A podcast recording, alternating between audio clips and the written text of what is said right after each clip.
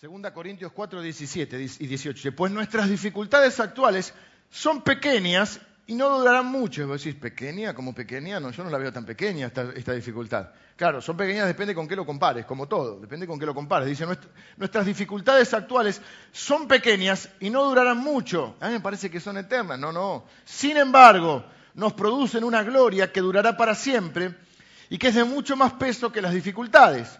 Así que no miramos las dificultades que ahora vemos. Fíjate, no miramos las dificultades que ahora vemos, las vemos, no las negamos. Pero cuando dice no miramos, dice, no estamos solo enfocados en ellas. Así que no miramos las dificultades que ahora vemos, en cambio fijamos nuestra vista en cosas que no pueden verse, casi como una locura. Fijamos nuestra vista en cosas que no pueden verse. Pues las cosas que ahora podemos ver pronto se habrán ido, pero las cosas que no podemos ver permanecen para siempre. Quiero decirles, para siempre es mucho tiempo. Para siempre significa la eternidad. Y lo que está diciendo ahí es, como dice el tango, sentir que es un soplo la vida, que 20 años no es nada. ¿eh? 20 años no es nada. 20 años, piénsense 20 años atrás. No se suiciden, era nomás que un comentario al paso. Lo que está diciendo es, bueno, la Biblia dice, para Dios un día es lo mismo que mil años. O sea, Dios, Dios dice, pasó un día, no, pasaron mil años. Entonces, lo que a nosotros nos parece a veces largo, eterno, es muy corto. La vida es muy corta y lo que está diciendo también es que lo que a nosotros nos parece muy grande. Hay un libro, no sé si está en español, porque eh, vi el título en inglés, no lo leí, pero leí unos comentarios sobre ese libro, y algunos que dicen algo así como... esta es la idea. Cuando los cristianos tienen un Dios pequeño, o viceversa. Es decir, cuando vos tenés un Dios, la, tesis sería algo así, cuando vos tenés un Dios pequeño, tu visión de Dios, tu concepto de Dios es pequeño, tus problemas se ven muy grandes. Cuando vos tenés una visión de Dios correcta, que es grande, nunca es eh, completa, ¿no? Pero cuando vos tenés un Dios grande, tus problemas se ven más pequeños, porque todo depende con qué lo compares. Me ven a mí, algunos de ustedes dicen, el pastor es alto. No es que yo sea alto, es que quizá ustedes son bajos. Pero por ahí estaba mi amigo Bebe y yo me paro al lado de Bebe. Párate un segundo, Bebe, para saludarte. Párate un segundo. Lo fuimos a- en Italia, estaba con, estaba con Bebe en Italia. Fuimos, lo, acompañé a comprar zapatillas. En Italia. Los tanitos no son muy altos. No encontramos. No había número. No sé cuánto calza. Encima entender el cambio de, de número. 46, 48, no sé, cuánto, 52. Eh, entonces, depende con quién te compares. En la vida no te compares, pero sí los problemas. Depende con qué Dios los comparás. No porque haya varios dioses, hay un solo Dios. ¿Mm? Pero qué tan grande es tu Dios te va a dimensionar qué tan grandes son tus problemas. Hoy vamos a mirar la historia, eh, estamos mirando este capítulo sublime de la Escritura, que es el capítulo 11 de Hebreos, donde nos muestra que mucha gente, como usted y como yo, gente diríamos ordinaria, no porque seamos maleducados, sino la palabra ordinaria en el sentido de gente común y corriente, como somos todos nosotros, eh, puede hacer cosas extraordinarias. Y la Biblia los muestra de tal manera, los muestra, eh, eh, eso sí algo lindo que tiene la Biblia es que nos muestra a la gente como es, con sus luchas, con sus temores, con sus dificultades. Y todas las cosas que fueron capaces de hacer hombres y mujeres que le creyeron a Dios y que se, se sobrepusieron a sus circunstancias y que pudieron hacer cosas realmente extraordinarias. ¿Para qué vemos la vida de esta gente? Para generar fe en nosotros. Si Dios lo hizo con ellos, lo puede hacer con nosotros. Tomemos hoy el caso, y creo que va a ser la última de la miniserie dentro de la serie, que es sobre Moisés. Estamos en una serie sobre el libro de Hebreos, capítulo 11, que es un capítulo que, eh, digamos, cuenta todo esto. Habla de la fe, define la fe, la dinámica de la fe, y dice, por la fe estas personas hicieron esto, esto hicieron otro, y cuenta todo o gran parte de la historia del Antiguo Testamento, de las personas que estuvieron antes de Jesús y de lo que fueron a ser capaces de hacer por la fe. Y Moisés es uno que merecía un lugar, digamos, más trascendental, porque Moisés es trascendental en la vida del pueblo de Dios. Y, el, el, capítulo 11 de Hebreos, versículos 24 al 27, vamos a leer, es de alguna manera, ya hemos leído, hemos visto en, la Pascua que por la fe Moisés celebró la Pascua, vimos anteriormente que por la fe eh, los papás de Moisés creyeron que había un propósito en él y, no lo mataron como era la orden del faraón. Y, vimos que él rehusó llamarse hijo de la hija del faraón y comenzó una crisis en su vida. Me estaban comentando ayer hablando con Seba que ya están dando una, no sé si es una serie, una miniserie sobre Moisés en Telefe.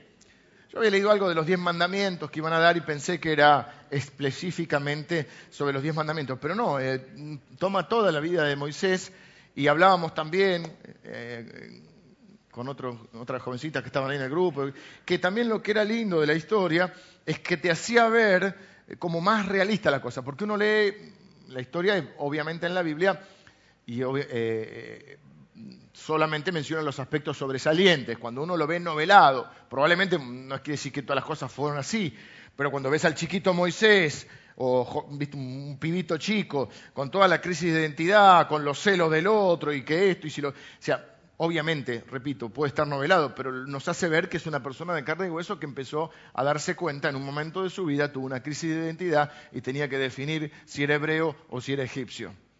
Y esto hablamos, porque muchos de nosotros queremos tener las bendiciones de los hijos de Dios, pero, pero vivimos como egipcios. Los domingos nos ponemos el traje de hebreo y el sábado a la noche estamos... Tutankamón. Algunos de nosotros el martes somos, pero... Nefertiti. Y entonces hoy vamos a ver el resumen quizá es increíble la vida, esa capacidad que tiene que yo no tengo de resumir. 24 eh, al 27, ahora les cuento. Por la fe Moisés, hecho ya grande, rehusó llamarse hijo de la hija de Faraón, escogiendo antes ser maltratado con el pueblo de Dios que gozar de los deleites temporales del pecado, teniendo por mayores riqueza el vituperio de Cristo que los tesoros de los egipcios, porque tenía puesta la mirada en el galardón por la fe dejó a Egipto, no temiendo Perdón, perdón. Ah, este es el versículo que nos vamos a concentrar, el que va a leer ahora. Vamos a sacar tres cosas. Miren que yo siempre tengo 14 puntos, tengo tres nada más, ¿eh? Así que vamos con ánimo. Tres cosas que dice este versículo. Por la fe dejó a Egipto. No tenía... Para, Por la fe, ¿qué hizo? Sí, sí, le voy a interrumpir un poquito. Para que me... así nos centramos. Por la fe, ¿qué hizo? Tomó una decisión que cambió su vida. Dejar Egipto.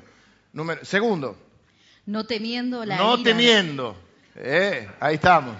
Perdón que la interrumpa, señorita. No temiendo la ira del rey. ¿sí? Y lo tercero. Porque se sostuvo como se sostuvo. al invisible. Como viendo al invisible. Ahora lo completo, el 27. Por la fe dejó a Egipto, no temiendo la ira del rey, porque se sostuvo como viendo al invisible. Bien, hasta ahí llegamos hoy, porque ya lo de la Pascua lo hemos visto. De alguna manera estamos cerrando el capítulo de Moisés, nos queda el cruce del Mar Rojo, vemos qué vemos hacemos. A cada día su afán. La fe, lo primero que quiero decirles hoy, quiero que recuerden, quiero que anoten los que anoten, la fe nos permite tomar decisiones o decisiones correctas. Vamos a esto. Nuestra vida se compone básicamente de decisiones. Se calcula que por día tomamos alrededor, mínimamente, 2.500 decisiones por día. Te levantás, bueno, calculo que vas al baño. Ya levantarse es una decisión importante. Algunos deberían tomar esta decisión los días lunes. ¿Voy al trabajo o no voy al trabajo? Ya se excusaron, ya mataron a la abuelita 15 veces, ya enfermaron al tío, eh, ya se le rompió el auto muchas veces. Hay que decidir. Como que hay que decidir trabajar, lo cual es bueno, estudiar, etc. Pero ya al momento tomamos decisiones. Más de 2.500 decisiones por día. ¿Qué vas a tomar? ¿Mate, café, té con leche, mate cocido? En ese orden. ¿Qué vas a desayunar? Cereales, una cremona. Dale nomás a la cremona. ¿eh? Huevos revueltos. Eso lo comen cuando van a los hoteles de Brasil, ¿no? Después nos traen el dengue, pero no importa, los queremos igual, hermano. ¿Eh? Chikungunya, ¿cómo es? Chikundunya. Chucundún. Bueno, ¿eh? ahí desayunan como reyes. Toman la decisión permanentemente. ¿Qué? Bueno, esta es una. Ahí ya se les van a. Si tuviéramos una, cuenta de decisiones, a las mujeres se les van unas cuantas en qué me voy a poner hoy. Yo estoy simplificando mi vida y estoy muy feliz. Entonces, por ejemplo, ahora, cada vez, eh, con el tema, por ejemplo, de la ropa, que tengo mi coquetería como todo, pero ahora estoy comprando ropa parecida. Entonces, tengo de estas negras, tengo como, no es que uso siempre la misma. No es que no la lavo, está lavadita y planchada. Pero para no andar perdiendo mucho, ¿eh? Tengo como tres camisas negras, tres celestes, dos blancas y ya está. Me, me, estoy, me estoy descomplicando. Lo mismo que los zapatos. Bueno, ustedes ven siempre con la misma bota. No es el caso de mi señora. Ustedes saben que a mí no me gustan los mal de nadie. Pero entiendo, ahí se te van las 2.500. No, no pero 1.800 se te van. ¿eh? Y el ropero tuyo se va quedando más chiquito cuando vos te vas casando. Y tu ropita va quedando un costado y va apareciendo.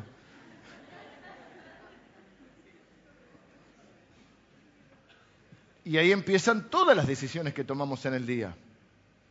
¿Qué voy en tren? ¿Voy en avión? Eh, voy, me tomo un remis, está lloviendo, me tomo un remis, no me tomo un... Todo el tiempo estamos tomando decisiones. Todo el tiempo estamos... Claro, hay decisiones que no cambian mucho tu vida. Entre un té y un mate cocido, quizá no hay mucha diferencia. Para nosotros los hombres, entre un zapato y otro no hay diferencia. Las mujeres pueden morir por un zapato, pero nosotros no. Ahora, no las estoy menospreciando, es un chiste nada más. Y ni estoy queriendo decir que solamente porque eh, se habla mucho esto de... Eh, está bien que estén bien vestidas, lindas, de hecho nos gusta que estén bien arregladitas, pero no ese es el punto. El punto es este, era un chiste nada más. Es que tomamos decisiones todo el tiempo. Y muchas de esas decisiones no son importantes. Pero hay algunas. Hay algunas que te jugas la vida. Una buena decisión puede cambiar completamente el rumbo de tu vida, tu futuro y aún el de tu familia. Pero una mala decisión te puede costar muy caro. Una mala decisión te puede hacer perder años de tu vida. Una mala decisión te puede dar lo que decimos habitualmente, muchos dolores de cabeza. Una mala decisión puede obstaculizar o aún eh, desviarte del propósito o de los propósitos que Dios tiene para tu vida. Mira si es importante las decisiones. De hecho, estamos donde estamos en la vida hoy por las decisiones que tomamos.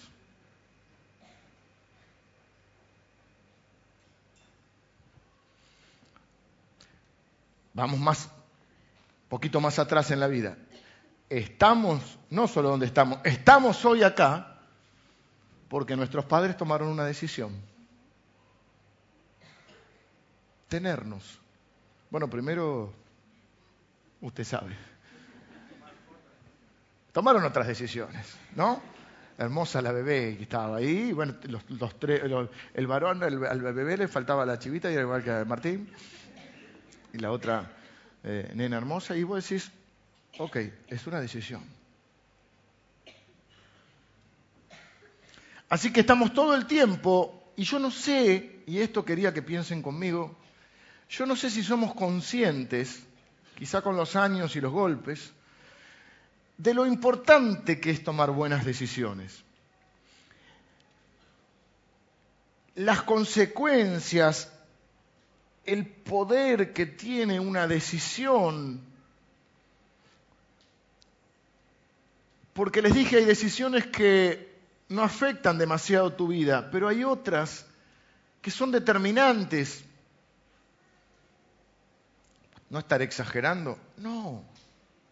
Las decisiones que vos tomás en tu vida afectan tu vida, afectan tu futuro y afectan las decisiones de las personas que están con vos. Es más, vos podés afectar con una decisión, no, no lo sabemos, pero podemos afectar la vida de un montón de personas, de muchas personas.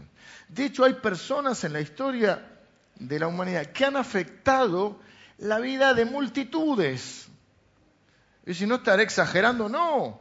Es cuestión de leer la Biblia, por ejemplo. La Biblia en general y este capítulo en particular nos muestra que Dios usó gente ordinaria para afectar la vida de millones de personas. Abraham es el padre de la fe, padre de los judíos, de los musulmanes y de los cristianos. en ti serán benditas todas las naciones de la tierra. Cuando Abraham decidió creerle a Dios y salió sin saber a dónde iba porque le creyó lo que Dios le había prometido, cuando no tenía un hijo y era un viejito, y Dios le dijo, vas a ser el padre de las multitudes y en, en ti serán benditas todas las naciones de la tierra, afectó la vida de todos nosotros. Miren, ¿qué hubiera pasado? Porque esto no es un cuentito, la Biblia no es un cuentito de gente que existió. ¿Qué hubiese pasado si Noé no construye el arca? No, andaban contra la madera. Hay una historia que circula, la pueden encontrar por internet, no me la acuerdo toda, pero leí bastante graciosa, eh, de un Noé argentino que quiso construir el arca. Y se encontró con que estaba cerrada la importación de madera, se encontró, eh, todo así, ¿no? Se encontró con que eh, las normativas de, municipales, los permisos, bueno, y entonces este, pasan, ¿cuánto estuvo construyendo el arca? 120 años, ¿no? 120, bueno, y entonces viene Dios, va, a estar por sacar el diluvio, y dice, ¿y no es el arca? Y no la hice. Entonces Dios dice, ¿pero cómo, Moisés? Eh, no es. Y entonces le empieza a contar todas sus peripecias a Dios. Y Dios dice, está bien, no está bien no lo voy a destruir, si se destruyen solos. Y el ser humano se autodestruye. No solamente los argentinos, el ser humano se autodestruye, destruye su planeta, destruye su cuerpo, destruye su vida. Bueno, somos autodestructivos porque el pecado nos hace eso, autodestructivo. Pero ¿qué hubiera pasado si Noé no construía el arca? Dirían nuestros abuelos, no contamos el cuento. No estaríamos acá.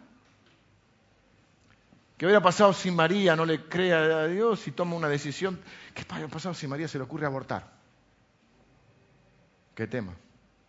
María le creyó a Dios. Una chica de 16 años que veía que su vida se trastocaba por completo porque ella tenía un sueño, casarse con José, estaba desposada, que era, como un, para hacerlo rápido, como una especie de casamiento legal, pero todavía no consumado, eh, como un compromiso de ahora, pero más que eso.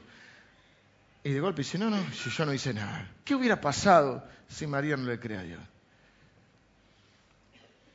¿Qué hubiera pasado si José no salva al pueblo de Israel, del cual después viene Cristo, creyéndole a Dios en Egipto? ¿Qué hubiera pasado? ¿Qué hubiera pasado si la persona que te predicó el Evangelio dice, no, hoy no estoy de mal humor, hoy no tengo ganas de hablar de Dios? ¿Qué hubiera pasado si tu papá no hubieran orado por vos? Mira si hubiese dicho, en vez de por la fe, ¿cómo sería la Biblia? Por la falta de fe, Noé no construyó el arca. Bueno, no se hubiera podido escribir, porque hubiese mogado todo. No hubiese quedado quien la escriba. Una decisión bien tomada cambia tu vida y cambia la vida. Mira, yo siempre digo esto.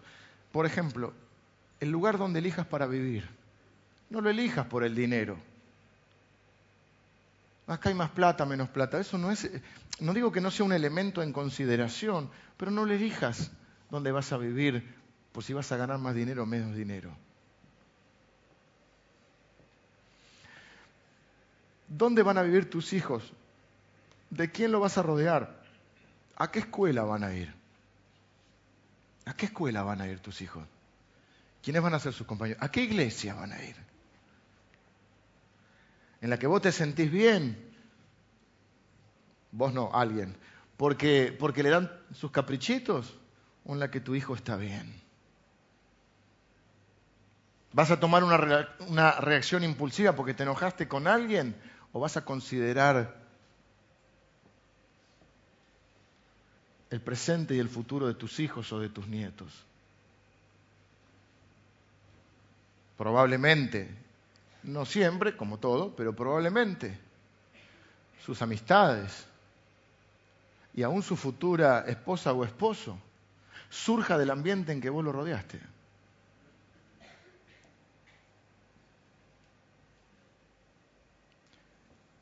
¿Qué te estoy metiendo miedo con esto? No, te estoy diciendo que debemos tomar conciencia de la importancia de una decisión. Los jovencitos que están acá, un mal momento, una mala decisión te puede costar el futuro. Tu salud, tu futuro.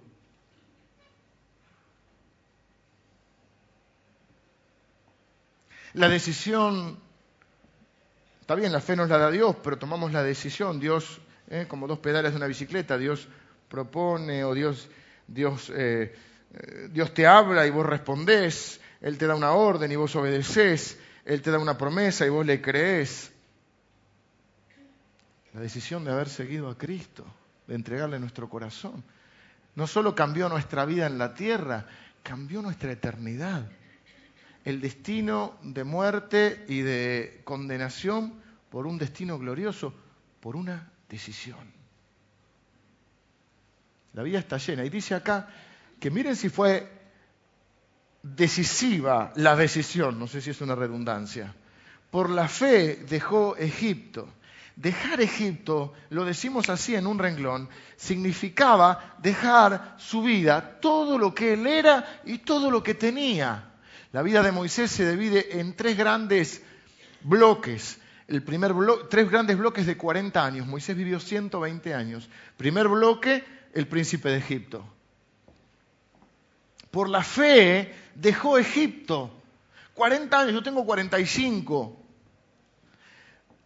Casi toda mi vida es como que ahora digan, por la fe dejo de ser quien soy y dejo de tener todo lo que tengo para hacer un cambio total su identidad cambió. Él es el hijo de la hija del faraón. Y dice, por la fe dejó Egipto. Y hemos leído que él rehusó, al, al, dejar Egipto, rehusó llamarse hijo de la hija del faraón para vivir como un hebreo. Dice que dejó los deleites temporales, los tesoros, lo que la gente quiere habitualmente. Bueno, dicen que sin salud, dinero y amor, en este caso, pero todo lo, reducen al dinero, porque lo que compite con Dios no es el fútbol americano, aunque los americanos lo digan, ni el fútbol ni, ni Boquita. Ah, compite un poco. El día jueves jugó la selección justo el día de, la, de la cena, pero lo que compite con Dios es el dinero. Lo que compite con Dios es el dinero. ¿Y cómo lo sé? Porque ¿cuál es el parámetro para tomar una decisión? Normalmente es el dinero dónde voy a vivir, de a qué escuela van. Todo. Cuando uno no tiene, ¿por qué no va a la escuela? Va a esta escuela que es más, digamos, que es más y no va a esta que es mejor. Ah, pero no tenemos dinero. Pero sí hay dinero para las vacaciones o hay dinero para cambiar el auto, pero no hay dinero para la escuela. Por ejemplo, es una decisión, no estoy diciendo que ni va. Hay, decisión, hay dinero para la televisión 98 mil pulgadas, pero no hay dinero para, que, para mandarlo a inglés, por ejemplo, digo. Son decisiones, no todos tenemos que tener las mismas decisiones. Algunos deciden pagar una prepaga, otros dicen voy al hospital. Algunos no pueden, directamente no pueden, pero siempre es una cuestión de decisiones. Se te da este dinero, este tiempo, esta vida y vos tomás decisiones.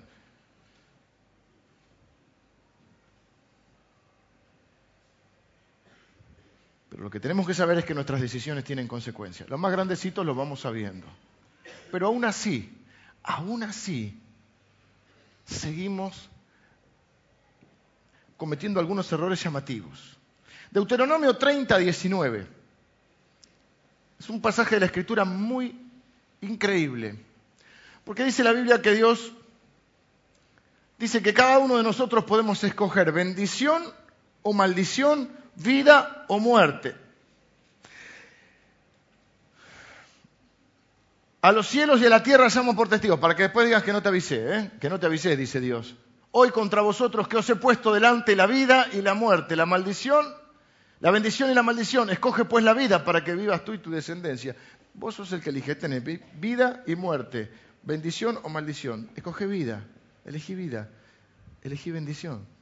Sin embargo, nosotros tenemos un mal concepto a veces de la bendición y dice que esta gente tomó decisiones por la fe. Y tomar decisiones por la fe no es tomar decisiones por conveniencia personal. No es, ay, por fe creo que me va a ir bien en, esto. No es eso. Tomar decisiones por la fe, en nuestro caso, es tomar decisiones por lo que creemos que es lo correcto. Porque por lo que creemos que es lo que Dios quiere que decidamos, no es por lo que creo que me va a ir mejor. Ese es un error de la fe, un mal concepto de la fe. No es lo que es lo más conveniente, lo que más me conviene. Porque a veces por la fe aún tenemos, sí es lo que más me conviene en última instancia, pero hagamos así, no es lo que más me conviene lo que yo creo que me conviene, sino lo que creo que Dios quiere que haga. Eso es tomar decisiones por la fe. Porque humanamente a Moisés le conviene, diríamos si, fuéramos, si Moisés fuera del barrio, quedarse en el molde. Quédate piola, Moisés. Sos el hijo de la hija del faraón. ¿Quién te va a decir algo, Moisés? Sos grosso. Moisés, tenés fama, facha, dinero. Y si tienes dinero ya tenés facha, ya te ves lindo. Billetera mata galante, uno. Tenés todo. Sos tenés prestigio. Sos el príncipe de Egipto. Primer bloque. Segundo bloque, 40 años en el desierto cuidando las ovejas de otro, que después va a ser su suegro. ¿Ustedes no creen que en algún momento dijo, ¿qué hice? Y después 40 años, los últimos 40 años, por eso te digo, lo que conviene espiritual, no, lo, tomemos como que le fue mal, le fue bien, pero los últimos 40 años lidiando con un pueblo insoportable. Que Dios mismo le quiso un día a Moisés, para, los elimino y te doy otro. Moisés dijo, no, está bien. Se, ministraban mutuamente con el Señor y se hacían catarsis. Después Moisés dijo en un momento, quítame la vida, y dijo, no, no, está bien. Se hablaban, ¿viste? Y, y Dios le dijo, para, está bien, no los elimino. Anda vos, te mando un ángel, pero yo no voy, no los aguanto más. Y Moisés dijo, ah, ¿qué? Yo solo, si vos no venís, yo tampoco. Si tu presencia no viene conmigo, no voy. Porque cuando tenían maná, se quejaban del maná. Cuando tenían hambre, se. Entonces su estado de ánimo y sus decisiones no eran por la fe. Los melones de Egipto, el ajo de Egipto, los puerros de Egipto, siempre querían volver. ¿Qué querían? Decidir volver. ¿Por qué? Porque sus decisiones no estaban basadas en la fe. Moisés por la fe decide dejar todo eso.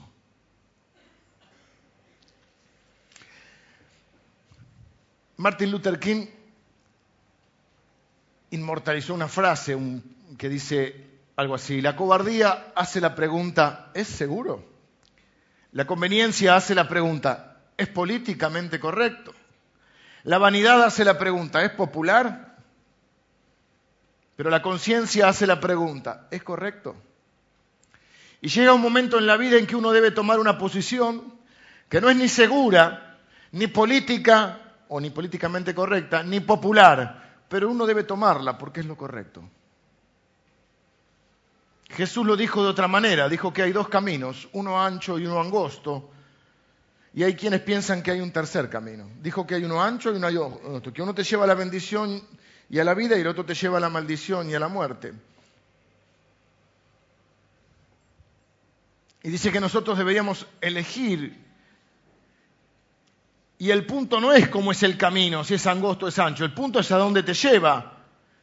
Sin embargo, cuando ya sabemos diferenciar lo bueno de lo malo, parece lógico que elijamos lo bueno, pero es difícil, porque muchas veces lo malo nos parece más agradable, más seguro, más cómodo, Y necesitamos convicción, que no es otra cosa que fe, y carácter para escoger. Es increíble, como les dije, que sabiendo que la obediencia, que la verdadera conveniencia está en la obediencia a Dios, que eso es lo que va a traer bendición y vida, sabiendo elegir entre el bien y el mal, muchas veces elegimos el mal porque creemos que nos es más cómodo. En realidad lo que falta es convicción, falta fe. Fe para creer que si Dios dice que esto es lo que me conviene, esto es lo que me conviene. La fe no es torcerle, ustedes me lo han escuchado, la fe no es torcerle el brazo a Dios, convencerlo a Dios. Si oras con mucha fe, eh, le torces el brazo a Dios. Eso es una herejía. Nosotros no oramos para cambiarle la voluntad a Dios, oramos para hacer la voluntad de Dios, para que nos dé el carácter, la fe y la valentía, el coraje para hacer la voluntad de Dios. Porque a veces se necesita coraje, porque tenemos que volar por instrumento, porque lo que se ve me dice otra cosa. Se dice que es más fácil no pagar impuestos, que es más fácil aprovecharse del que está en necesidad, que es más fácil pagar sueldos bajos, explotar a la gente, mil cosas, que es más fácil mentir, engañar, robar y todas esas cosas. O no, no lo pongamos tan, tan dramático, simplemente tener una ética un poco más flojita. Porque eso es lo que me conviene. Porque si sabemos lo que está bien y lo que está mal, ¿qué sería lo lógico? Que, que elijamos lo que está bien. ¿Por qué elegimos lo que está mal? Porque no tenemos fe. Porque el camino es muy angosto una de mis películas preferidas, siempre veo la escena cuando tengo que hablar de esto, porque me gusta verla, es la de Al Pacino, que se llama Perfume de Mujer. Aparte tocan el tango por una cabeza, que tiene una música increíble. Y en un momento de la película se le están haciendo un juicio a en una escuela de esas, eh, no sé si es estadounidense o sí, estadounidense, de esas escuelas que van la gente de mucho dinero y que, bueno, la escuela se llama, el, lema de la escuela es cuna de líderes. Y hay tres que se mandaron una macana y hay uno que tiene el papá con dinero, típico de las películas. Los dos testigos son uno que, parte además de la macana, pero que además tiene un papá con plata y uno que está solito. Y entonces lo presionan, porque como es testigo, para que delate a los otros. Este no había hecho nada, pero había visto. Y es todo un juicio. Entonces lo acompaña al Pachino, que es un hombre que le está cuidando, el pibe está cuidando para, eh, para ganarse unos mangos y pagarse el estudio, y al Pachino es un un, militar retirado que quedó ciego. ¿La vieron la película? Es fantástica, si no, veanla. Perfume de mujer se llama. Y entonces el viejo está tranquilo. no la puedo pasar porque tenía unas malas palabras y queda feo.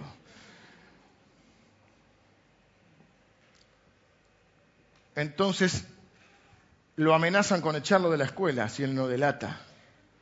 Entonces, bueno, empieza a decirle él que, es como cuna de líderes que le están, están haciendo. Él no sé si tiene razón o no, dice Al Pacino, pero está haciendo lo que cree que es correcto. Y usted lo están coercionando, le están matando el alma. Y usted que es en cuna de líderes para que él haga o vaya en contra de lo que cree que es correcto para su propio beneficio. Entonces se para Al Pacino y dice: Yo siempre supe lo que era correcto. Siempre supe, nunca tuve dudas de lo que estaba bien o lo que estaba mal. Y la mayoría de nosotros sabemos lo que está bien y lo que está mal. Porque además de conocer a Dios tenemos una conciencia, que es una de las pruebas que Dios existe. Pero además tenemos al, Espíritu Santo. Nosotros sabemos lo que está bien y lo que está mal. Y el Pachina dice, yo nunca tuve dudas de cuál era el camino que tenía que seguir. Pero nunca lo seguí porque era demasiado angosto. Y la fe es elegir el camino angosto. Aunque eso sea incómodo, aunque eso no parezca seguro, aunque eso no parezca conveniente o popular. Quizá alguno descreído me mire como diciendo que soy idealista. No se trata de ser idealista, se trata de si tenés o no tenés fe.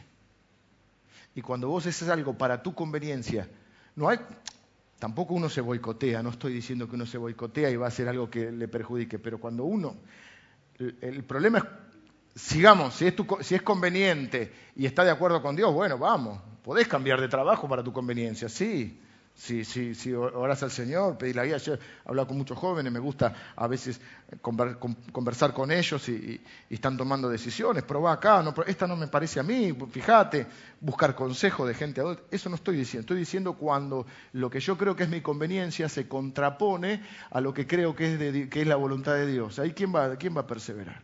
¿Quién va a triunfar ahí? ¿La fe o mi conveniencia? Por eso Jesús dice que el camino es angosto. Porque si el camino fuera ancho, ¿qué problema hay? Pero el problema de muchos cristianos es que creemos que hay tres caminos. Uno donde van todos los pecadores al infierno, uno donde tengo que ir yo, que soy el pastor, no puedo mentir, no puedo decir malas palabras, no puedo pelearme con mi mujer, tengo que ir caminando derechito porque si no me van a juzgar. Y un tercero donde vamos todos a los tumbos, todos los que no somos pastores. ¿Se entiende? Es decir, le pedimos a... O en el angosto lo queremos poner a nuestros hijos, ¿viste? No mientas, pero vos mentís. Mm, trata bien a tu hermana, pero vos tratás mal a tu mujer.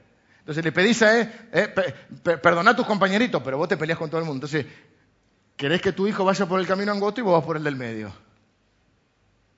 Tu hijo primero te quiero decirte que va a ir por el camino donde va vos. Después cuando sea grande tomará sus decisiones.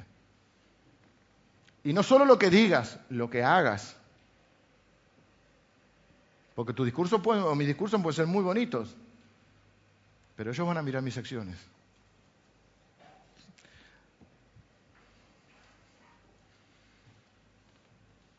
¿Qué va a privar en tu vida? Repito, no creas este falso concepto de que la fe es lo que hace que te vaya todo bien. Sí, en última instancia Dios acomoda todo, pero no es eso, no es tu conveniencia la fe. Ay, por la fe, eh, por la fe me endeudo para comprarme un yate porque estoy exagerando para que se entienda, porque por la, porque Dios que, porque por la, ay, por la fe le creo a Dios. Dios te dijo que la fe no es un salto al vacío. La fe no es algo hedonista, es decir, para buscarnos placer. La fe es creerle a Dios, aunque crea que no me conviene humanamente. A mí me ha tocado en la vida, no mucho porque no soy ningún héroe, pero me ha tocado un par de veces en la vida tomar algunas decisiones que iban y fueron en contra de mí. O sea, no fueron en contra de mí porque Dios trae bendición. No sé si me explico lo que quiero decir.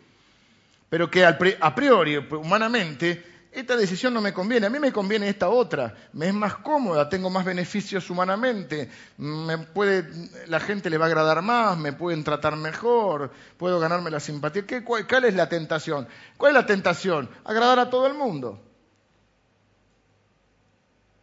Yo lo estoy diciendo con la iglesia. Yo creo que aquí hay un montón de gente valiosa, todos son valiosos, y, pero algunos de ustedes no se van a quedar en esta iglesia porque hay cosas de esta iglesia que no les van a gustar. Y yo tengo que ser lo suficientemente humilde para escuchar ideas y correcciones, pero también tengo que, ser, tengo que tener las suficientes convicciones para en este lugar conducir la iglesia por donde Dios quiere que la conduzca. Y quizá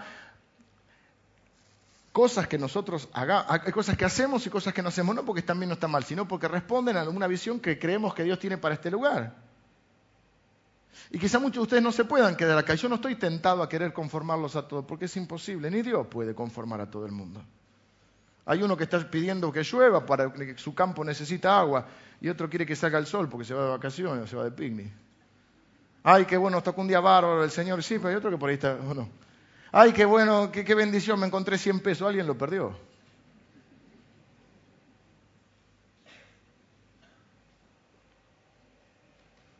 ¿Y por qué esta iglesia no tiene más culto? Bueno, el que necesita una iglesia que tenga cinco cultos a la semana tendrá que ir a otra iglesia porque esta iglesia no va a tener más culto. A lo sumo puede tener uno más el día domingo, porque si tuviéramos más culto no podríamos tener el trabajo que tenemos con casi 300 jóvenes los días sábados no podríamos tener reuniones de matrimonio los días viernes, no podríamos tener el instituto, la escuela de consejería, la escuela de música y, todas las actividades que tenemos. Entonces esta iglesia decidió un camino. No es ni mejor ni peor, es lo que tenemos que hacer nosotros. Y yo sé que mucha gente va a preferir otro lugar. Y está bien, y está bien. Yo no voy a entrar en ninguna competencia estúpida con ninguna iglesia. Yo bendigo a todas las iglesias de esta zona y creo que nosotros hacemos nuestro aporte y los otros pastores de las iglesias hacen sus aportes y hay iglesias muy cercanas, y hay otras, el otro día, eh, el día jueves, por, mi camino que vengo general para acá, no paso por alguna otra iglesia, pero la otra vez fui a buscar a mi mamá y pasé por la iglesia de Castelar, del pastor Marcelo, de Emilio, y, me alegró profundamente que ese día jueves estaba lleno de autos, ahí por, por la calle paralela, Gloria a Dios, y acá estaba lleno también, y no hay cuál es el problema. Ese es el reino de Dios donde cada uno hace su aporte, pero Él hace lo que Él cree que tiene que hacer y yo hago lo que yo creo que tengo que hacer y sumamos. Y así con otras iglesias de, de la zona. Lo mismo pasa en tu vida. Lo mismo pasa en tu vida. A veces vos crees que humanamente lo que querés conformar a todo el mundo, no podés. Alguno se va a molestar, y puede ser. No digo ni que seamos orgullosos, ni que seamos eh, obtusos, pero la fe es convicción. Entonces no puede ser que todo, que, viste, como dicen los padres, ay, el, nene o la nena es buena, el problema son las compañías. No, y si, también hay un dicho que dice, dime con quién andas y te diré quién es. Te sentís muy bien con malas compañías y debe ser uno de ellos. Entonces decidir lo correcto no es decidir lo que yo creo que me va a hacer. Obviamente no me autoboicoteo, pero decidir por la fe es decidir lo que creo que es lo que Dios quiere para mí. Aunque a veces crea que me está perjudicando. Por eso la fe me permite, segundo, no crean que, me falta mucho, nos permite derrotar el temor. Porque el temor es un gran, está como enganchado en esto, porque el temor es un gran condicionante a la hora de tomar decisiones. Es más, el temor nos esclaviza, el temor nos detiene, el temor nos frena. El temor es un gran, eh, como un gran congelador que te, que te deja congelado en una situación, que no te permite avanzar. Y que justamente, ¿qué es lo que nos genera cuando no, no, manejamos por instrumento, sino por los sentidos? Cuando nos manejamos solo por los sentidos. Acuérdense, estamos llamados a andar por fe y no por vista. Cuando yo me manejo por los sentidos, y esos sentidos me dicen, ojo que hay tormenta, ojo que si tomas esta decisión hay tormenta. Y Dios te dice, pero yo te quiero mandar por la tormenta. Pero ¿sabe qué, Señor? En vez de hacer los 40 días seguidos, vamos por el otro lado y tardamos 40 años y vamos tranquilitos. Vamos con la fresca. Porque el pueblo de Israel estuvo 40 años en el desierto porque no se animó a cruzar derecho, que le llevaba 40 días. Porque había uno como el bebé de grandotes. Y dijo, nosotros somos langostas. Esto no nos conviene. Dios le dijo, tenés que ir por ahí, pero ellos dijeron no. Mejor vamos con la fresca.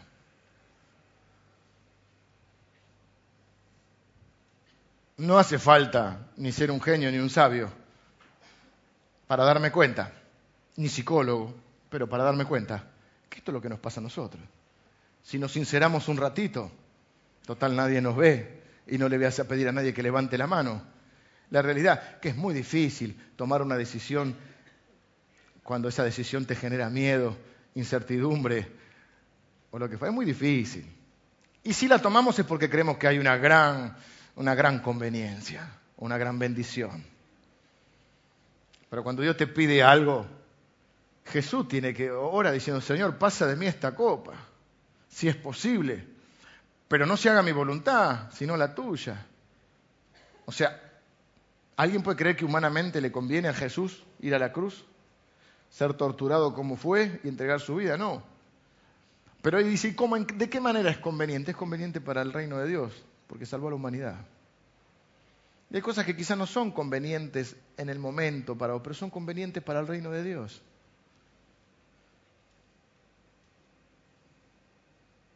No quiero poner más ejemplos, pero creo que se entiende. El temor es un gran condicionante porque nos esclaviza. Alguien dijo, nos envejece más la cobardía que el tiempo. Los años solo arrugan la piel, pero el miedo arruga el alma. El, el, temor se basa en una de tres cosas. Primero, en no tener lo que queremos. Pero si yo hago, por la fe, hago caso, vamos a poner en el caso que se contraponen, si no se contraponen, ¿qué problema hay? Ninguno. Si Dios y yo estamos de acuerdo, eh, vamos, ¿o no? Pero ¿qué pasa cuando se contra? Porque esta es la situación de Moisés. Humanamente él está dejando todos los privilegios que tiene para, para no saber qué va a pasar con él. Al igual que Abraham, que dejó todo lo que tenía, era un hombre rico, deja todo para salir sin saber a dónde iba. Primer temor. El temor se basa en una de tres, tres cosas para los chicos. El primer temor es no tener lo que queremos. Si yo hago esto, si yo decido esto, y no logro lo que yo quiero. Quiero casarme, quiero tener hijos, quiero graduarme, quiero tener trabajo, quiero servir a Dios, quiero tener un ministerio, quiero comprar casa, quiero un ascenso. ¿Y el temor cuál es? ¿Y si no lo logro? ¿Y si no tengo, si no se cumplen mis sueños? Y ustedes saben que yo creo que Dios hace mucho más allá de lo que pedimos o entendemos. Somos felices sirviendo a Dios. Pero la realidad es que Dios no está en la, en la tierra eh, edificando el reino de Dios para cumplir tus sueños. Si tus sueños se alinean a lo de Dios, gloria a Dios. Y si no, hay sueños que hay que dejar de lado para abrazar los sueños de Él. Pero dice la Biblia que Dios no es deudor de nadie. Así que el primer temor que tenemos es no lograr lo que queremos. Entonces, ¿qué hacemos? Y decidimos lo que creemos que nos va a dar lo que tenemos. No, pero Señor, y lo queremos convencer, como queríamos convencer a nuestro papá de chico, que era lo conveniente. Estos botines vos me los tenés que comprar porque a la larga vas, a... vos lo querés convencer. Estos son mejores hijos, pero estos valen la mitad. No, pero estos son mejores porque va, bueno. Es bueno que mañana falte a la escuela. Es bueno, mis hijos me hacen eso. ¿eh? Y, te da, y te argumentan.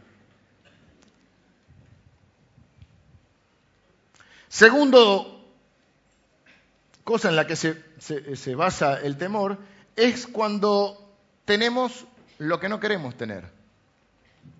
Que nos venga algo que no queremos. Una enfermedad, eh,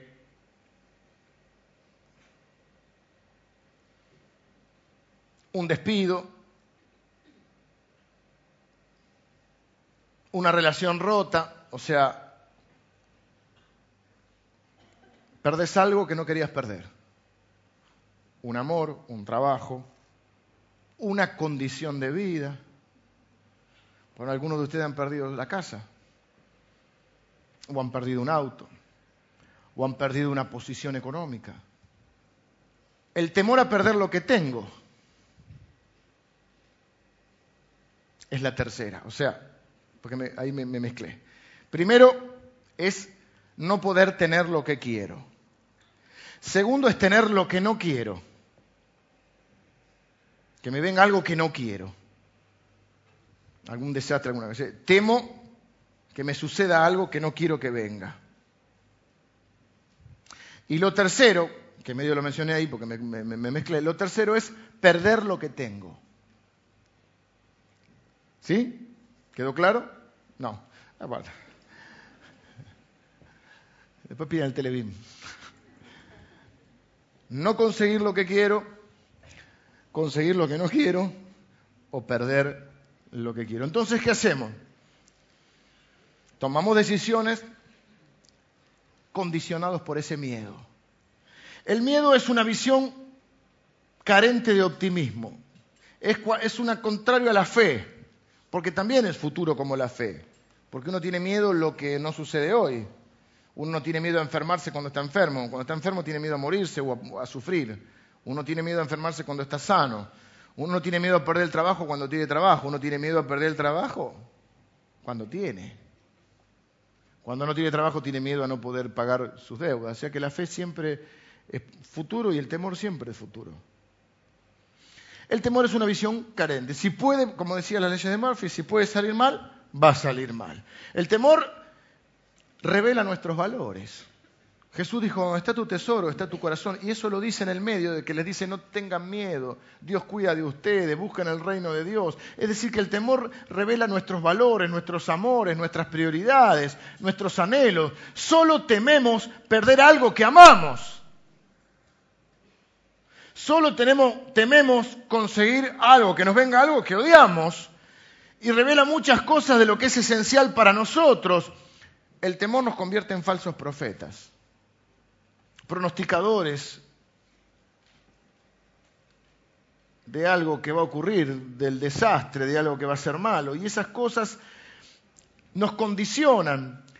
Cada temor, cada decisión es una oportunidad. Escúchenme bien, cada temor, cada decisión es una oportunidad para apartarse de Dios o acercarse a Él como fuente de consuelo, esperanza y ayuda.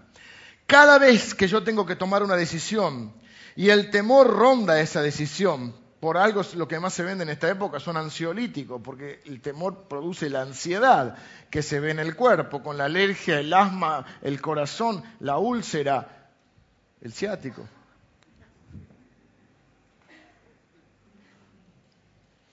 El temor genera ansiedad. Al momento, ¿qué es lo que nos genera ansiedad? Tomar una decisión, porque tememos que esa decisión nos perjudique, no sea conveniente. Pero cada decisión que yo tomo es una oportunidad de apartarme de Dios cuando elijo seguir mi camino contrario al de Él. Y, cada oportunidad, y también cada oportunidad de esas es una oportunidad de acercarme a Dios y ver obrar a Dios. Y eso es fe. La fe no, no, la, no, la, no la hagamos barata. No la bajemos de categoría. La fe no es magia. Si tenés mucha fe, vas a tener salud, dinero y amor. Eso no es la fe. La fe es creerle a Dios, a veces esperanza contra esperanza. Es creerle a Dios, es confiar en que si Él dice que va para acá, vamos para acá, porque es lo bueno y es lo correcto.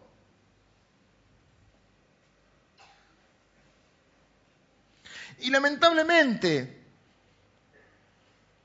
resulta que muchas veces somos cobardes o necios.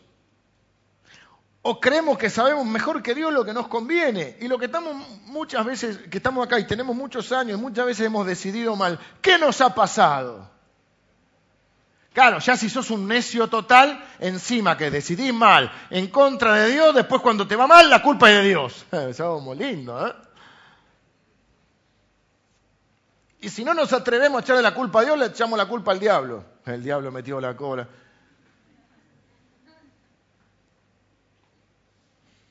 O sea, ibas a 180 kilómetros por hora en una avenida y te pegaste un palo y la culpa es del diablo.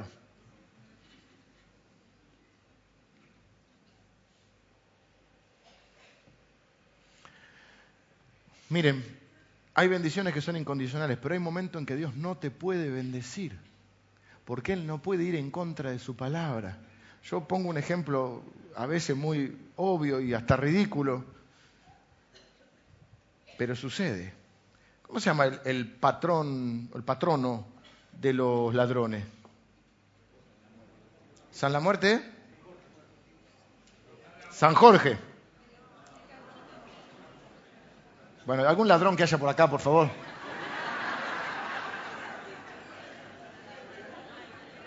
Hay diferente, algunos es que hay, Dios sepa todo en este país. Depende qué rubro de ladrón sos. Algunos, van, algunos ladrones van con San Roque, algunos van con San La Muerte, algunos van con Gauchito Gil. Pero vamos a suponer, para ponerlo bien ridículo, que vamos, vamos a ponerlo bien exagerado. Esto es lo que hacía Jesús. Jesús usaba un, no es que yo sea Jesús, pero el, método de enseñanza a veces se llamaba hipérbole. Si tu mano te es ocasión de creer, córtate. No está diciendo que andemos todos, si no andaríamos todos así.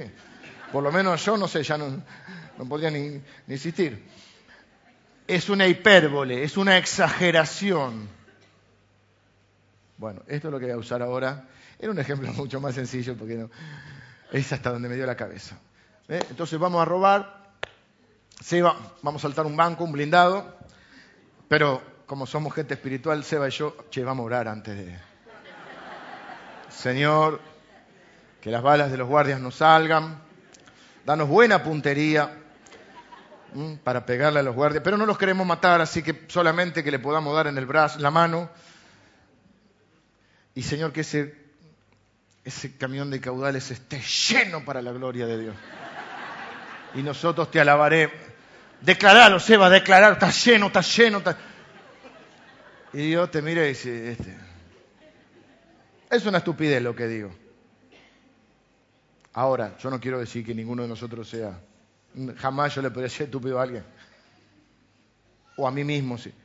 Pero muchas veces no oramos porque no nos da la, no nos da, porque no nos da la cara. Pero estamos haciendo lo que sabemos que Dios no puede bendecir. Y sin embargo lo hacemos igual. Es un problema de temor o de fe. Porque ¿por qué yo lo hago? ¿Porque soy malo? No. Porque tengo miedo de que si hago lo correcto, me vaya mal.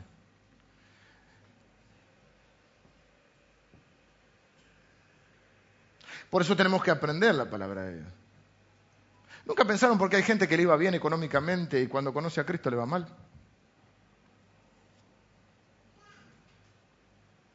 Porque tenían una forma de hacer dinero. Y si realmente se convirtieron, la forma en que tenían la dejan. Y si no aprenden, y si nosotros en la iglesia no les enseñamos a la gente a prosperar de la manera de Dios, no prosperan. Porque la forma de enriquecerse era usar artimañas económicas, legales, contables, etcétera, etcétera, etcétera, que te hacían ahorrar 8 mil millones de dólares. O sea, esa es la más básica, no pagar impuestos. Va, una. A nadie le gusta pagar impuestos. Yo no digo que salgamos, ay, ¿dónde hay un impuesto que lo quiero pagar? ¿Eh? Yo protesto también, pero lo correcto es lo correcto. Y Jesús dijo al César lo que es César es lo que Dios. Y si el César se lo roba, y bueno, ahora también. ¿Ustedes creen que el César de la época de Jesús no vivían como reyes? La fe derrota el temor Estoy terminando. Porque no teme el resultado. La fe derrota el temor porque no teme el resultado. ¿Y por qué no teme el resultado? Porque el resultado es de Dios. Porque Dios no te pide que vos manejes el resultado. Dios te pide que hagas lo que Él te pide. Dios te pide que decidas por Él que vueles por instrumento. No, no, pero ahí está la nube, vamos a esquivarla. Y vos la querés esquivar y, te choca. Porque Dios te dijo, dale acá, tranquilo, que yo estoy. Dios nunca se hunde.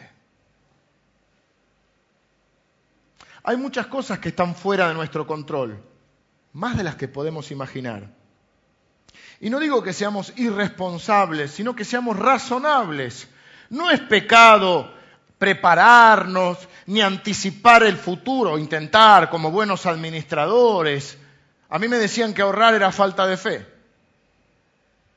No mis padres. Y para mí, ahorrar es ser sabio con el dinero. Ser un miserable es otra cosa. No ser generoso es otra cosa. Pero yo soy de los que cree que si ganas 10, y tenés que poder ahorrar uno, aunque sea. Que tiene que ser sabio. Que Dios, si vos seguís los principios de Dios, con lo que Dios te da para administrar, te tiene que alcanzar para ser eh, fiel a Él. Nosotros creemos en el diezmo de la ofrenda, no voy a enseñar eso hoy, pero creo absolutamente en, eso. Diezmo y ofrenda me tiene que alcanzar para cubrir a mi familia y darle una buena vida, me tiene que alcanzar para prepararme para el futuro, cuando no tenga la misma capacidad física para poder generar los mismos ingresos, y me tiene que alcanzar para ser generoso con los necesitados. Todo eso, sí. Y Dios dice, pruébame en esto. Así que yo no estoy diciendo no prepararse, no anticipar el futuro como buenos administradores, pero el problema es cuando hacemos los intentos de querer controlarlo todo y como no podemos controlarlo todo, nos sentimos temerosos y ansiosos y asumimos una posición que es reservada solo para Dios, porque hay cosas que solo están en la mano de Dios y eso nos hace mal. Quiero hacerte esta pregunta, ¿de qué te estás preocupando que en realidad no está en tus manos y está en manos de Dios?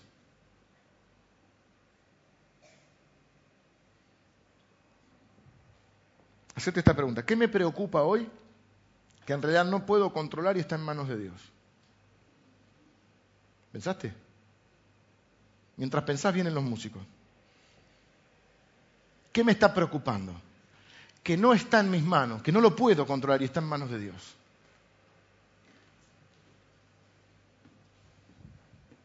¿Lo pensaste? Ahora pregúntate lo mismo. No miren los músicos que son lindos, pero después los miran. Ahora pregúntate esto. ¿Hiciste ya todo lo posible que estaba a tu alcance? ¿Tomaste la decisión por la fe? ¿Le preguntaste a Dios qué te parecía? a veces no hace falta ni preguntarle, hay que mirar la Biblia. La mayoría de las decisiones de Dios ya están en la Biblia. ¿Qué hago? ¿Lo perdono o le arranco la cabeza? Señor, decime qué tengo que hacer. No, tengo que perdonar. ¿Qué hago?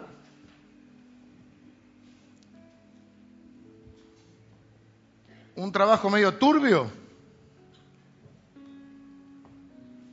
¿O me busco un trabajo digno?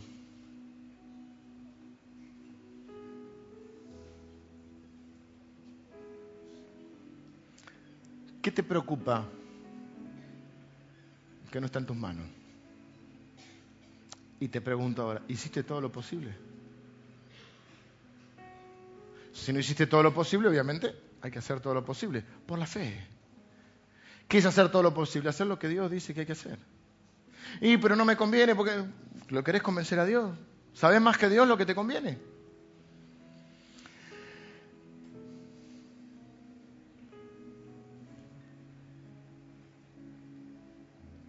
Estás enfermo. Hay gente enferma en este lugar. Hiciste todo lo posible, consultaste al médico, hiciste tus estudios. Hiciste todo lo que vos podías hacer y lo que el doctor te dijo. Estás buscando trabajo y mandaste un millón de currículums. ¿Estás haciendo todo lo que podés? ¿Trataste de reconciliarte con alguien? Que bien podría ser tu esposa, tu esposo, tus hijos, tu vecino tu compañero de trabajo, tu amigo. Oraste, lo perdonaste, lo estás bendiciendo. Hiciste todo lo posible. Es una situación difícil, ¿sí o no? Cualquiera de estas que estamos mencionando. ¿Está fuera de tu control, sí o no? en esas situaciones, Jesús dijo, no se preocupen, hombre de poca fe. En otras palabras, dijo, no se preocupen, tengan fe. Porque la tercera, dice la Biblia, que Moisés se sostuvo como viendo al invisible. La fe nos permite tomar decisiones. La fe nos permite derrotar el temor porque los resultados son de Él. La fe nos sostiene cuando todo se tambalea. Porque no vamos a contarte todos los detalles, pero Moisés se tuvo que parar diez veces delante del faraón a decirle, deja ir a mi pueblo, dice Dios, porque si no viene una plaga. Le irán a cortar la cabeza, lo tomarán preso, lo llevarán como esclavo. No lo sabe. Él se paró delante del faraón, no temió la ira del faraón y dice que se sostuvo como viendo al invisible. Qué loco es ver al invisible, se puede ver, pero la fe es convicción de lo que no se ve. La fe es vivir piloteando por instrumentos. Ahora no dice que se sostuvo viendo lo invisible sino viendo al invisible. Y el problema de muchos de nosotros es que ponemos la fe en algo y no en alguien. Entonces mi fe está puesta en que voy a conseguir trabajo y cuando el trabajo no viene, mi fe decae, porque mi fe no estaba puesta en el que da trabajo, mi fe estaba puesta en ese trabajo. Ay, si yo tengo ese trabajo voy a ser feliz. Ay, si yo compro esa casa voy a ser feliz. Mi fe está puesta en algo, en esperar algo y no en esperar en alguien. Hay gente que tiene su fe puesta en la sanidad y Dios o no lo sana o demora esa sanidad. Y su fe decae porque su fe no está puesta en el que sana, está puesta en la sanidad. Pero Moisés no se sostuvo viendo lo invisible o como viendo lo invisible. Moisés se sostuvo como viendo al invisible. Porque mi fe está puesta en Dios, no en algo. Por eso la fe no es creer que se va a dar lo que yo quiera que se dé. La fe es creer en alguien, en Dios. Y que Él controla mi vida. Y que Él si está en la barca, aunque venga la tormenta, no me voy a hundir porque es imposible que Dios se hunda.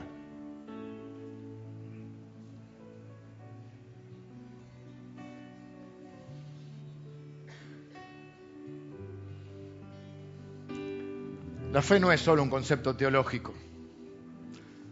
Puedo seguir hablando de la fe y seguiremos hablando de la fe. Pero la fe es una experiencia. Es un don de Dios, pero es una experiencia. La única razón para hacer algo aún en contra de lo que humanamente son mis conveniencias. La única razón, la única forma de poder derrotar los temores. Miren, ¿saben qué te dicen eh, muchas veces en ciertos ámbitos? Pensá en vos, hacé, lo que diga tu corazón. No, nosotros no hacemos lo que dice mi corazón, nosotros hacemos lo que dice Dios. Pensá en vos. Cuanto más te ames y te aceptes a vos mismo, mejor te va. Y yo te voy a decir algo. Si te dormiste, despertate, que esto es, importante. Cuanto más te ames y cuando más pienses en vos, escucha, ¿eh?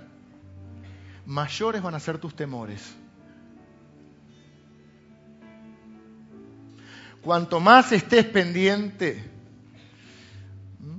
de tu conveniencia, de tu comodidad, de tu seguridad, mayores van a ser tus temores. Porque vas a estar pensando todo el día. Si Moisés hubiera pensado en él, ni loco se va de Egipto.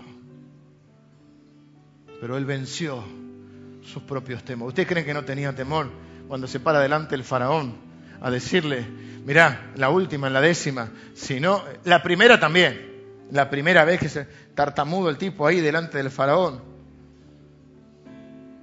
pero la última, a decirle, si no dejas ir a mi pueblo, van a morir los hijos de todos, los primeros hijos varones de todos ustedes, empezando por el tuyo, faraón. La única forma de tomar decisiones sabias, que en última instancia van a hacer que te vaya bien en la vida, la única forma de tomar de, de poder vencer el temor es viendo al invisible. Es sacando los ojos de uno, de lo que yo quiero, de lo que yo necesito, de lo que a mí me hace bien, ¿eh? de ese evangelio falso centrado en el hombre y no en Dios. Nosotros somos cristianos, seguimos a un hombre que lo mataron en una cruz. Gloria a Dios que resucitó. Que si lo trataron así a él, ¿cómo creen que nos va a tratar este mundo? Nosotros no seguimos al hombre. No es humanismo, esto es cristianismo. El Evangelio no es un método para que te vaya bien. Ay, si te sentís bien. Hacé lo que diga tu corazón, eso, es humanismo. Nosotros seguimos a Cristo, hacé lo que Dios diga porque ahí está tu bendición. Ahí está tu vida y ahí está tu bendición. Aunque a veces se tambalee todo. Y si dice que se sostuvo, como bien, se sostuvo, ¿qué significa? Que se le movía todo, que se le movía el piso. Por eso le cantábamos hoy, dice la Biblia también, que es el ancla del alma. Por eso este capítulo 11 va a terminar va a comenzar el 12 diciendo, puestos los ojos en Jesús. Vamos a orar, cierre sus ojos. ¿Qué decisión tenés que tomar en estos tiempos? ¿Qué decisiones tenés que tomar en estos tiempos? ¿Qué decisión te genera miedo?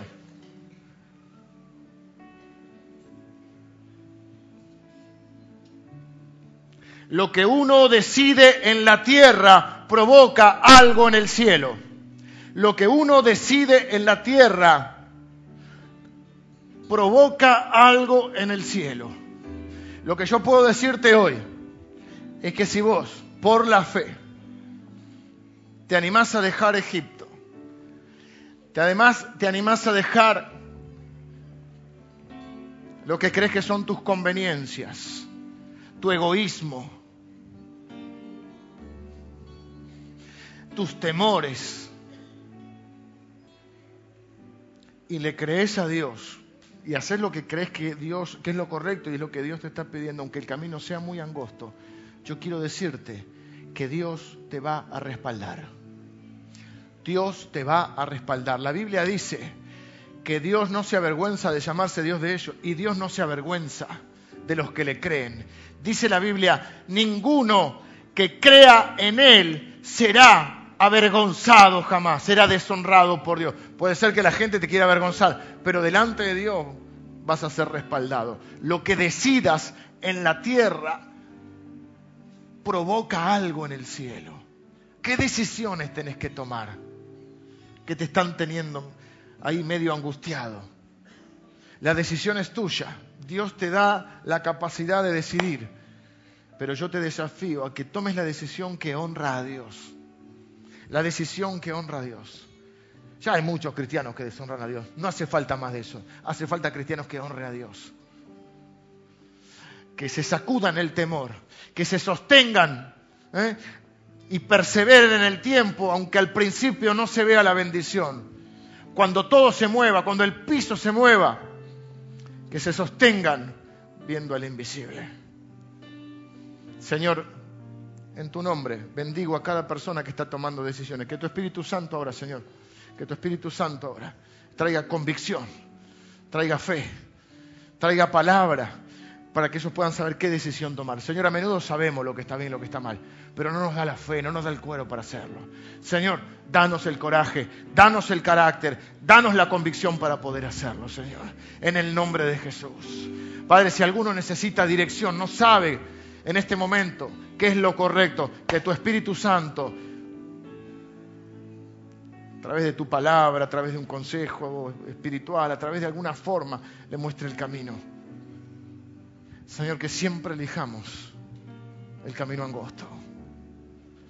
Que no salgamos de esa mentira del tercer camino. Porque solo hay dos. O te honramos o te deshonramos. Perdónanos por las veces que te hemos deshonrado. Perdónanos por las veces que te hemos deshonrado.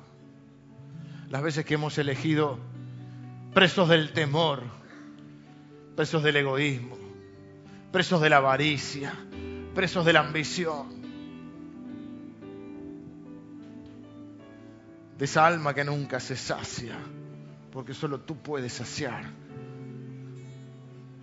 nuestra alma. Señor, quitamos los ojos de las circunstancias, quitamos los ojos aún de, nuestro, de, nosotros mismos. Ponemos nuestros ojos en ti, Señor. Nos sostenemos por la fe como si te estuviéramos viendo, Señor. Como si te estuviéramos viendo. Porque tu gracia es la que nos sostiene. Porque tú honras a los que te honran. Y porque nadie que en ti cree será avergonzado jamás.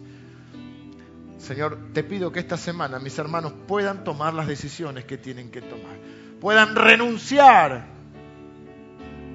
a sus propias conveniencias, a sus propias terquedades, a su orgullo, a su ambición, a su egoísmo, para honrarte a ti. Señor, los bendigo en el nombre de Jesús. Amén.